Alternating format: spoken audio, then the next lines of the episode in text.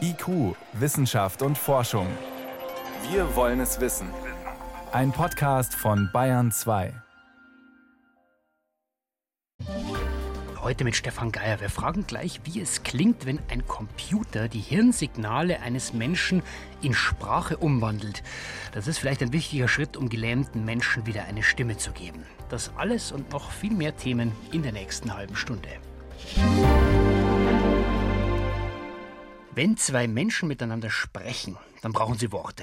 Wenn zwei Gehirnzellen miteinander sprechen, in Anführungszeichen, dann brauchen sie Strom. Sehr schwache elektrische Signale. Bevor wir sprechen können, müssen viele unserer Gehirnzellen richtig miteinander kommunizieren und zusammen sagen sie dann unserem Kehlkopf, beweg dich mal bitte so und so, dann kommt dieser oder jener Laut raus, die Laute formen Worte und wir sprechen.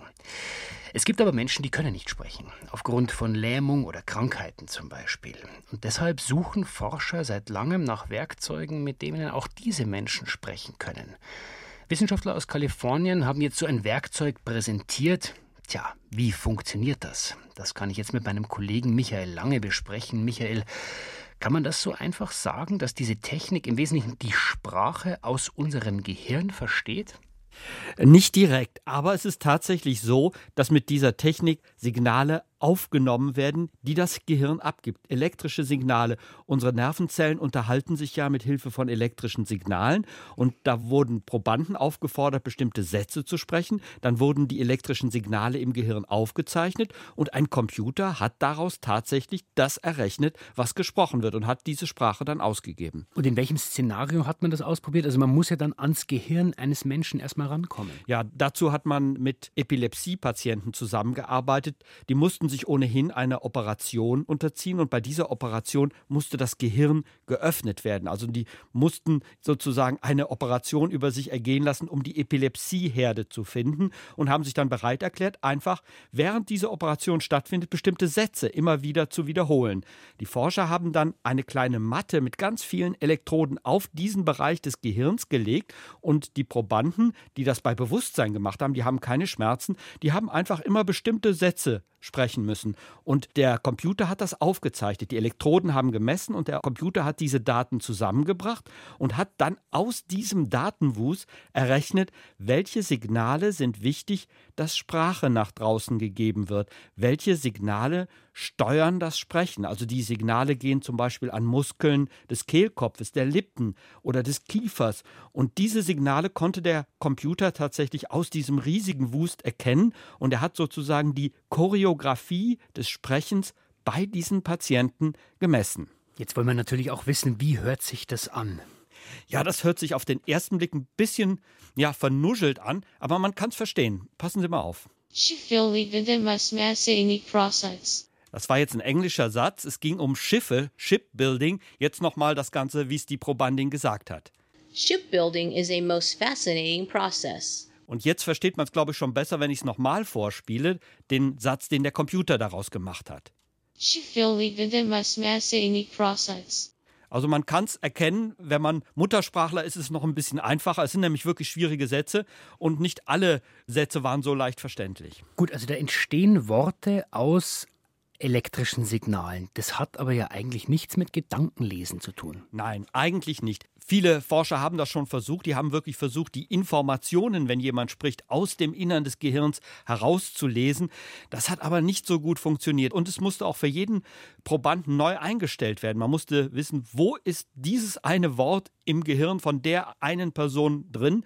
Und hier geht es um einen Prozess, der im Grunde genommen eine Bewegung ist. Also die Wissenschaftler messen nicht den Inhalt, die messen nicht mhm. die Gedanken, die messen Bewegungssteuerung und das kann man schon sehr gut. Und hier ist es nur eben eine sehr komplexe Bewegung und das heißt, da müssen ganz viele Daten zusammenkommen und dann entsteht diese Choreografie und dann gibt es einen virtuellen Stimmapparat, der hat tatsächlich aus diesen Signalen dann wieder Sprache gemacht. Und das ist so gesehen einfacher, als wirklich Gedanken lesen zu können. Jetzt haben wir schon gehört, das ist etwas schwer zu verstehen, ein bisschen vernuschelt. Wie überzeugend ist denn das Ergebnis, wenn man jetzt wirklich mit Menschen spricht, die nicht sprechen können? Ja, damit wurde das noch gar nicht ausprobiert. Das ist deutlich schwieriger. Und man muss auch sagen, die Forscher haben das wirklich auch schon mal getestet und haben mal unbeteiligte Probanden hören lassen, wie viel sie verstanden haben. Und sie haben 50 Prozent verstanden. Also mhm. das war eigentlich noch nicht so gut. Also wenn man die Hälfte aller Sätze versteht, ist das zu wenig. Man muss aber dazu sagen, wenn man das aus dem Gesamtzusammenhang macht, dann, dann ist es schon ein bisschen besser verständlich. Ich habe dazu noch so ein Beispiel. The proof that you are seeking is not available in books. Den Beweis, den du suchst, steht nicht in den Büchern, soll das heißen. Und jetzt nochmal vom Computer. The proof that you are seeking is available in books. Das ist schon ein bisschen besser zu verstehen. Ja, also wenn man es weiß, ist es ganz einfach, aber wenn man es zum ersten Mal hört, dann ist es halt ein bisschen verwaschen. Man kann sich aber einhören und ich kann mir vorstellen, wenn jemand sich wirklich auf diese Weise unterhält, wenn man sich öfter unterhält und den Zusammenhang kennt, dann kann man es verstehen. Das heißt, zusammengefasst, Michael Lange, wie groß ist dieser Schritt wirklich und für welche Menschen kommt das überhaupt in Frage? Weil ich muss ja immer erst mal den Kopf aufmachen, um so, eine, ja, so ein Messgerät einzupflanzen. Ja, das ist wirklich eine schwere Operation. Aber der Wunsch der Patienten, die nicht mehr kommunizieren können, der ist natürlich sehr groß, dass es ausprobiert wird. Und da werden sich sicher freiwillige Probanden finden. Und wenn die Wissenschaftler weiter so Fortschritte machen auf diesem Gebiet, dann ist das viel realistischer, diese Methode wirklich bei Patienten einzusetzen, als jetzt wirklich Gedanken lesen zu können. Also ich glaube, dass das eine sehr praktikable Methode ist, die in einigen Jahren vielleicht verwirklicht ist. Also mit Gedankenlesen hat es nichts zu tun, aber offenbar kann man wirklich die Signale des Gehirns in Sprache übersetzen, sodass man es hoffentlich irgendwann gut versteht und sich bislang stumme Menschen dann mitteilen können. Vielen Dank für diese Informationen, Michael Lange. Gerne.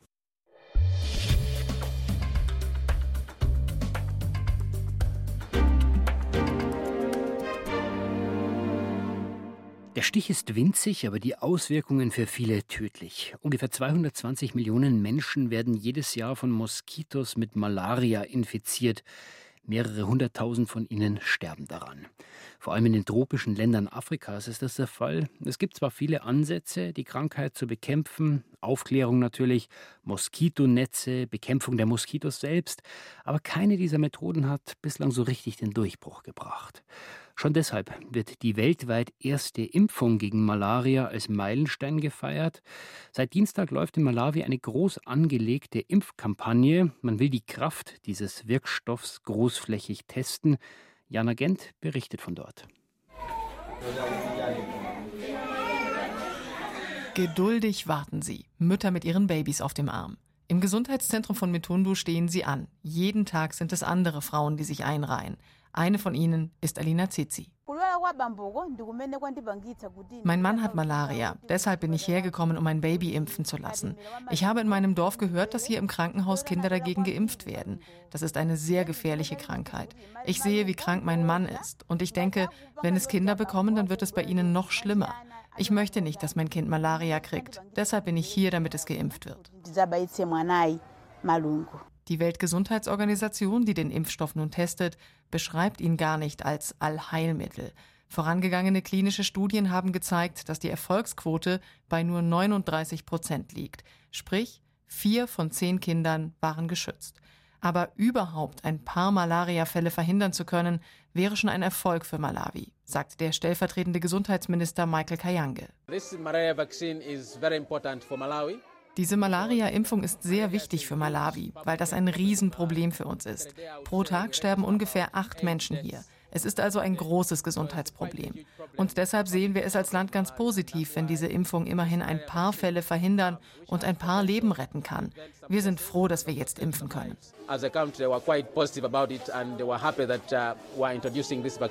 Die Spritze bekommen die ganz Kleinen verpasst, denn die meisten Todesopfer sind Kinder, die jünger sind als fünf Jahre. Die Realität in Malawi ist die. Im Grunde kennt jeder jemanden, der an Malaria gestorben ist. Deshalb werden Kinder, die zwischen 5 und 17 Monaten alt sind, jetzt geimpft. Nicht gerade zu ihrer Freude.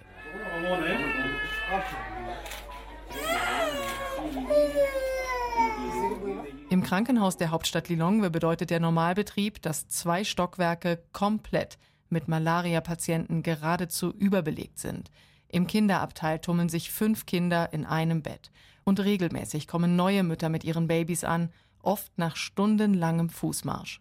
Die Weltgesundheitsorganisation WHO sagt deshalb, der Impfstoff werde einen bedeutenden Einfluss haben, auch wenn es in der Zukunft einmal effektivere Impfstoffe geben werde. Pedro Alonso, der Direktor des Malaria-Programms der WHO, klingt zufrieden.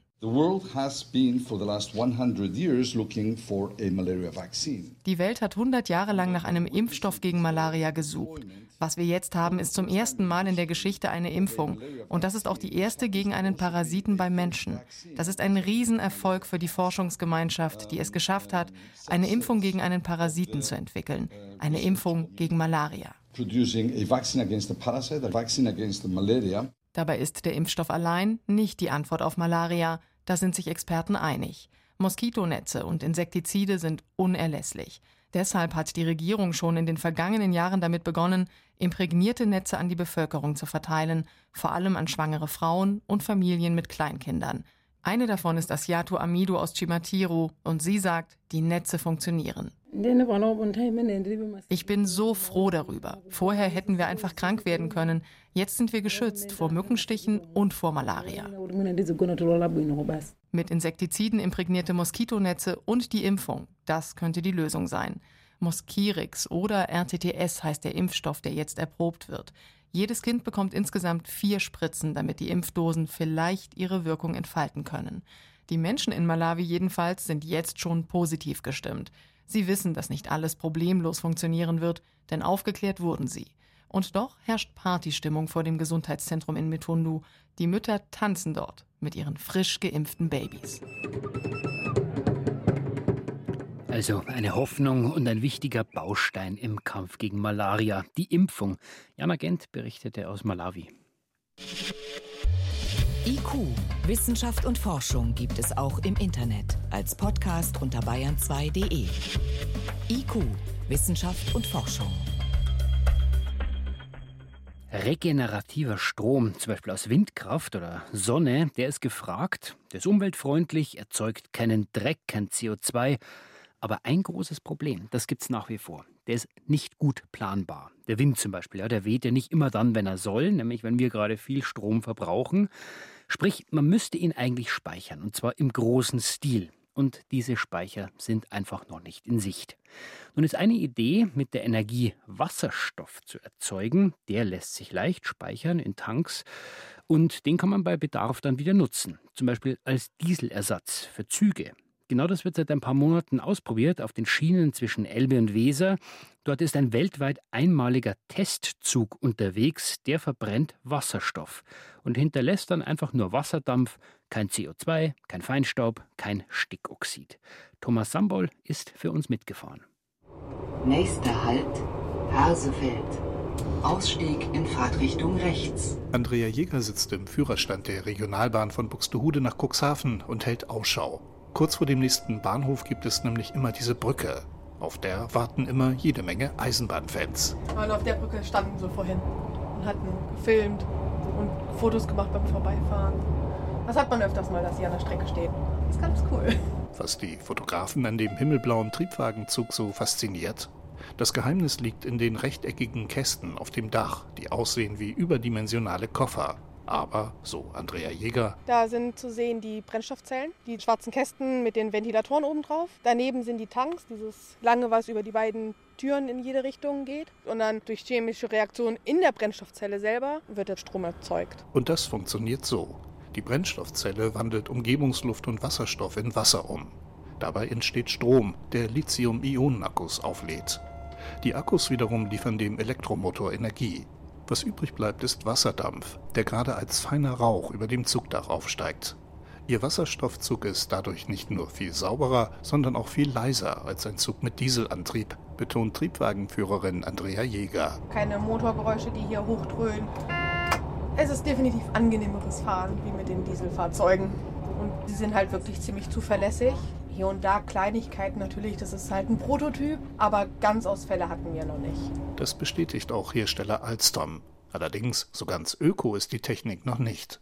Der getankte Wasserstoff stammt nämlich aus Chemieanlagen und nicht etwa aus erneuerbaren Energien. Er ist also nicht wirklich grün. Das verschlechtert die Umweltbilanz. Bis spätestens 2022 soll der Wasserstoff aber ausschließlich mit Hilfe von Ökostrom und damit CO2-frei und klimaneutral erzeugt werden, verspricht Alstom-Manager Jens Sprotte.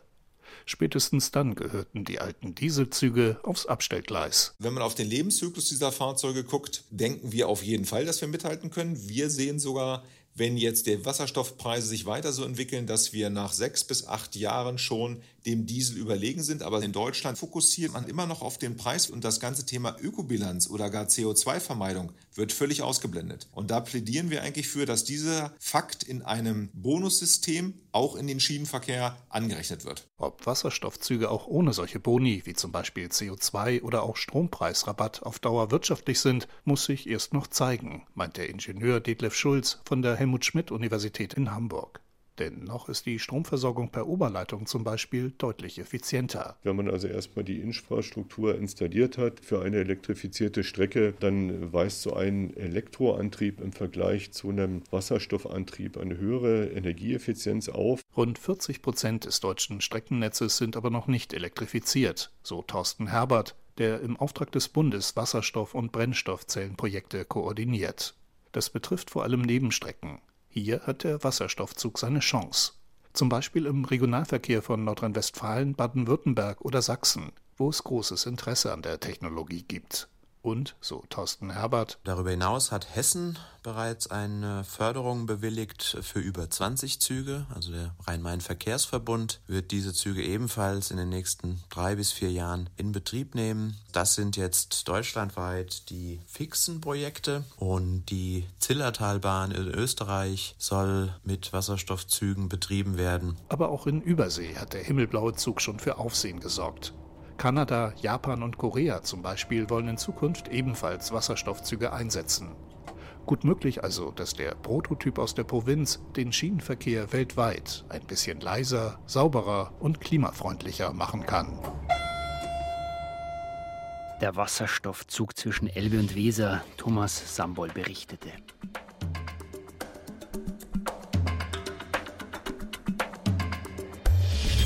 Wissenschaft schnell erzählt. Das macht heute Helmut Nordwig und los geht's mit einem Himmelkörper, der uns ziemlich nahe kommt.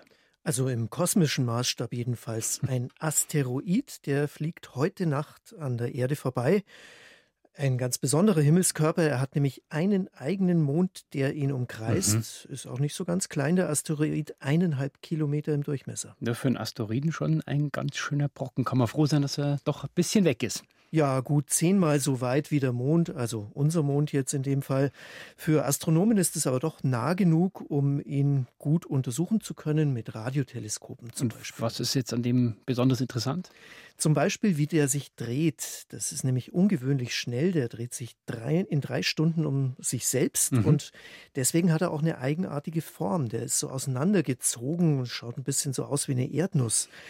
Ja, und so ein großer Asteroid wird erst in acht Jahren wieder vorbeikommen, ist auch für uns, falls sich denn eine Wolkenlücke auftut, eine Gelegenheit, ihn zu beobachten. So gegen 2.05 Uhr sollten wir mal auf den, an den Himmel schauen. 2.05 Uhr Teleskope raus. Genau, und jetzt geht es um ganz ein anderes Thema, einen neuen Ansatz zum Pflanzenschutz, der helfen könnte, mit weniger Chemikalien auszukommen. Aachener Forscher haben ein künstliches Eiweiß hergestellt aus zwei Teilen. Mit dem einen heftet sich das Eiweiß fest an Blätter, hier in dem Fall der Sojapflanze, bei der haben sie es nämlich ausprobiert. Der andere Teil, der ragt heraus wie ein Speer und tötet dann Sporen von einem gefürchteten Pilz namens Sojarost ab. Und diese Speere, die sind noch nicht giftig. Das ist nicht giftig und es hat auch noch zwei Vorteile gegenüber Chemikalien. Mhm. Durch Regen wird das Ganze nicht abgewaschen. Man braucht also nicht so oft nachzusprühen wie mit Chemikalien. Und es gibt auch keine Resistenz, denn es wird die Zellmembran von dem Schädling aufgebrochen und dagegen ist er praktisch machtlos. Im Gewächshaus haben die Forscher das schon mal aufgesprüht. Da waren die Pflanzen rund ein Drittel weniger von dem Pilz befallen. Mhm. Ist aber erst ein Teilerfolg, muss man doch sagen. Das zeigt, das Ganze muss noch optimiert werden. Der Einsatz von Chemikalien könnte so aber mindestens reduziert werden. Letzte Meldung, Kaffeetrinker werden auch wach, wenn sie nur an Kaffee denken. Aha. Das haben Forscher aus Kanada und Australien gefunden. Sie haben eingefleischte Kaffeetrinker, nämlich Studenten, gebeten, einen kleinen Artikel über die Gesundheitsvorteile von Kaffee zu schreiben oder Werbeslogans zu erfinden, also intensiv an Kaffee zu denken. Und das reicht. Ja, jedenfalls, wenn man vorher und nachher die Herzfrequenz vergleicht und auch einen Aufmerksamkeitstest macht.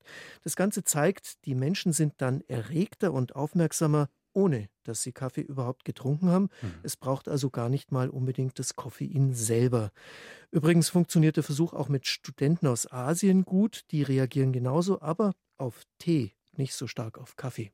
Also man hat auf jeden Fall keine Ausrede mehr. Ja? Ich muss nur mal schnell einen Kaffee holen. Dran denken reicht offenbar. Vielen Dank, Helmut Nordwig, für die Kurzmeldungen.